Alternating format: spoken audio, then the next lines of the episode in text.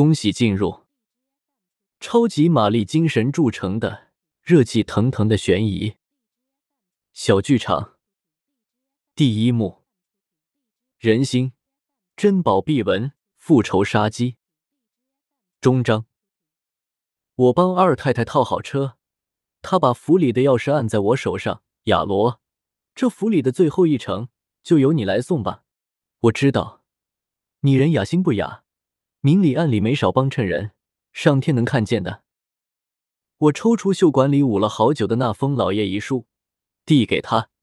二太太惊讶的瞅着他，手哆嗦的厉害，老半晌，哽咽的说：“亚罗啊，你真是救了二少爷一命啊！”眼泪就簌簌的落下来了。如果严胜收到这封信，立刻赶回来，恐怕他还是逃不出四太太的毒手。二太太深深的吸了口气，刘管家图的不过是邝家的钱，而他图的则是邝家的命。我也派人打听过他的底细，查得更深。他本家落败，正是因为与邝家斗狠，在最后一场压住，邝家使出了传家宝有木印。东家们早就听说过这个稀世宝贝，纷纷倒向他父王子散后流落了过来，本着复仇的心嫁进府里。为了重振家业，他一定会去夺那个宝印。一个能狠下心把自己当赌注的人，还有什么事做不出来？所有能跟他争印的人都会被除掉。可是啊，人在做，天在看，最后他还是没有福德去镇住宝物。二太太略带愧疚的看着我。其实，白果的死也和这事有关。有一晚，我从西华寺回来，发现屋里有人影，灯笼一照，原来是白果，正跪在香案前用手指扣红纱，旋即哭了起来。原来四太太早就知道三太太把她的药做了手脚，喝了会怀不上孩子，可是她还是愿意天天喝。为什么？因为他根本不愿生下邝家的种，但是后来他担心最得宠的三太太生下儿子后，老爷把印给他，所以也谎称自己怀孕了。你走后，他找人迷奸了白果，让他有了，打算过些时日把催产下的婴孩据为己有。三太太被算计跌下楼，早产是个女婴，四太太就等着坐收宝贝了。可怜的白果，一方面他痛恨肚里的孽种。一辈子的清白就毁了。另一方面，肚里小生命又是他的骨血。听说香案上的红纱能打胎，他就想溜进来偷吃，可是又迟迟不忍心放进嘴里。我心如刀绞，眼泪涌了出来。我劝他先别走这一步，在邝家，他生不生下这个孩子，命都难保，不如出去找你，还能有个活路。我给他盘缠，以为能逃过一劫。夜里寺院莫名失火，我才知道四太太要杀人灭口了。为了不显眼，还搭上了其他几个丫鬟的命。觉得这是蹊跷的，还有大太太，虽然一直卧病在床，但她从白果身上看出了端倪。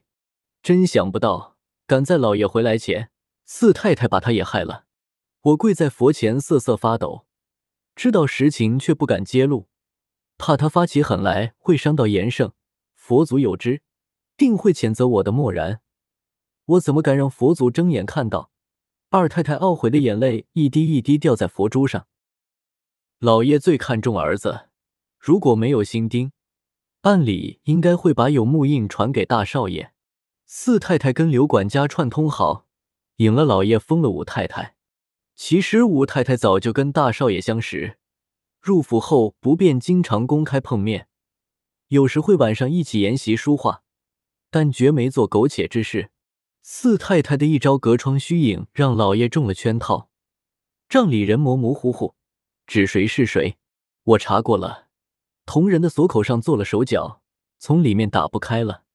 他一石二鸟的除掉两个人，又借口身体虚弱，不多亲近老爷。其实是想不惹人注意，怕怀疑上他。我的心扑通扑通的跳。我知道，接下来就轮到二少爷了，所以我必须要先下手。二太太眼神透出坚毅。不错，是我下的毒。三太太确实只是掺了点泻药。我本想豁出这一条老命把四太太拉下水，后面的局我都布置好了。可是回乡那孩子啊，真傻，偷偷把我的碗给换了。他说他打小没了娘，我就是他的亲人。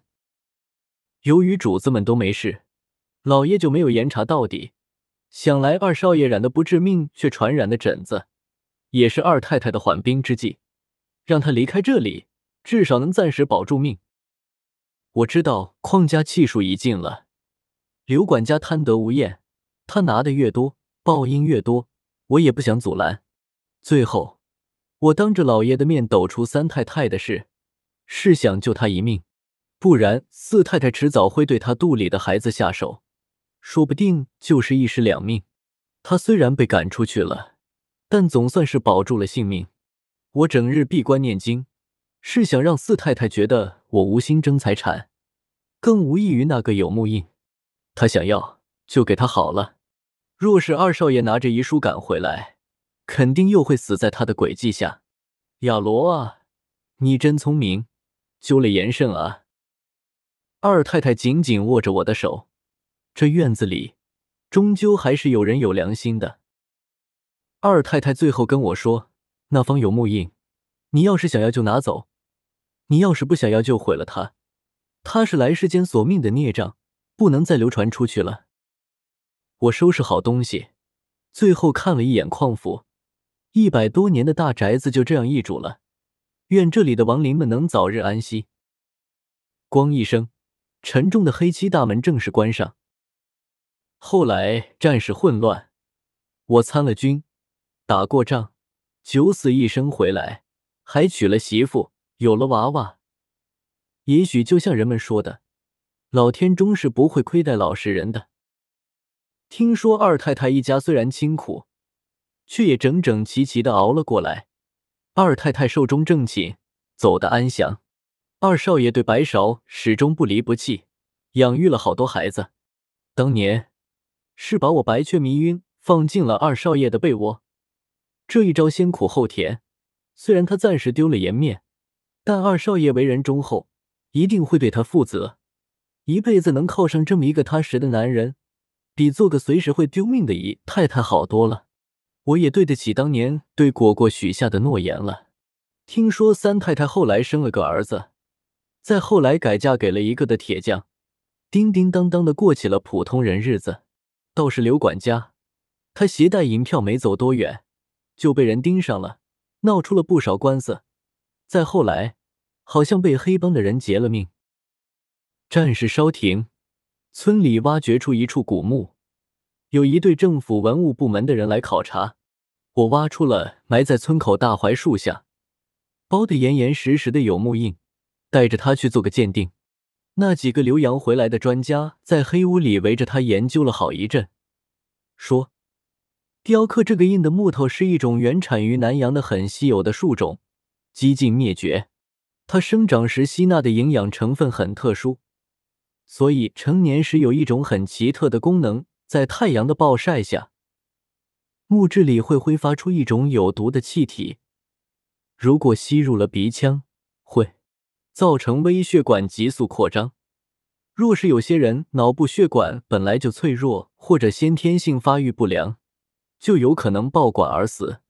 一般树干里的挥发物质可以持续百年，但雕刻这个印的木头是取自根部的树瘤，所以致命物质高度浓缩富集。怪不得老爷在给二少爷的遗书里写道：“有木印，务必在深夜暗室或者水中开启。”邝家传了好几代这个印，大概是摸清了它的这种效果。那些离奇致死的事情，应该也是这种物质发挥了作用。原来邝家的宝贝就只是一个毒物吗？当然不是，最值钱的其实是那个装印的铜匣。我从第一次见老爷拿宝贝就看出来了，他小心翼翼地捧出匣子，还在桌面上垫着很柔软的丝绸。若不是个宝贝，他定不会那样仔细，是邝家的人耍了个心眼，用极其名贵的商代青铜器装着一般名贵的有木印。不知道真相的人，一定会买椟还珠，错失珍宝。老爷的遗书也印证了我的推测，所以我早就把铜匣包好，在二太太动身时塞进了她的行李车。倘若某日白芍家落难，希望这个宝贝能帮上忙。若是用不到也没关系，人一辈子应该为了心活着，而不是钱。有个专家抬起头来，略有深意的看着我。虽说这种树木用起来极为危险。它的药用价值也还没到时机开发，但是由于雕印的人是一代名师，而且传言种种，外头还是有人一直在打听他。听说黑市上已经有人出价，愿意用几十条人命来换他。那天晚上，我闷了一口黄酒，抄起锉刀，朝着刻着嬉笑怒骂的宝印狠狠的下了手。